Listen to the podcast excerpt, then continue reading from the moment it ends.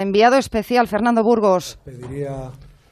Hola, ¿qué tal? Muy buenas tardes. Prescindir del seleccionador nacional Julen Lopetegui lo acaba de decir y anunciar Luis Rubiales. Sí, ¿qué tal? Muy buenas. En directo, en Onda Cero. ¿Qué tal, Luis? Em, aquí estoy. Aquí estoy.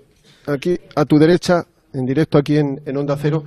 Luis, ¿te sientes traicionado y por eso has tomado la decisión por Julen Lopetegui y quién es ahora el sustituto a dos días del debut, quién es, o los sustitutos de Julen Lopetegui.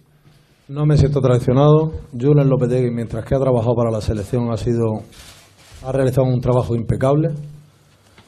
Otra cosa es cómo se han hecho, no digo por él, a lo mejor por la gente que ha llevado este asunto, las cosas con total ausencia de participación de la Real Federación Española de Fútbol, siendo trabajador de la Real Federación Española de Fútbol, y eso es algo que no podemos pasar por alto. Nos vemos obligados, porque siempre he dicho que el mejor para llevar la selección es Julen Lopetegui, para mí es un profesional impecable. No, no, no tengo nada que decir al, con, al contrario, ¿no? Pero las formas también son importantes y en ese sentido, la, la segunda parte de la pregunta... ¿Quiénes son los sustitutos? Bueno, pues vamos a tocar lo menos posible y en eso estamos, o sea que en cuanto tengamos algo que comunicar lo haremos.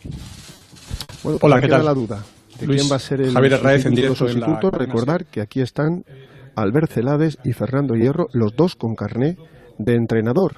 Y estamos a poco más de 48 horas del debut el próximo viernes en Sochi frente a Portugal. Noticia que han podido escuchar aquí en Onda Cero.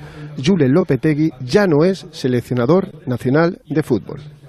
Se lo hemos contado en directo, efectivamente, a 48 horas del debut de España ante Portugal en el Mundial de Fútbol de Rusia. Julen Lopetegui ya no va a dirigir a la selección española. Es todo de momento. Más noticias en Onda Cero a la una, mediodía en Canarias, también en la web.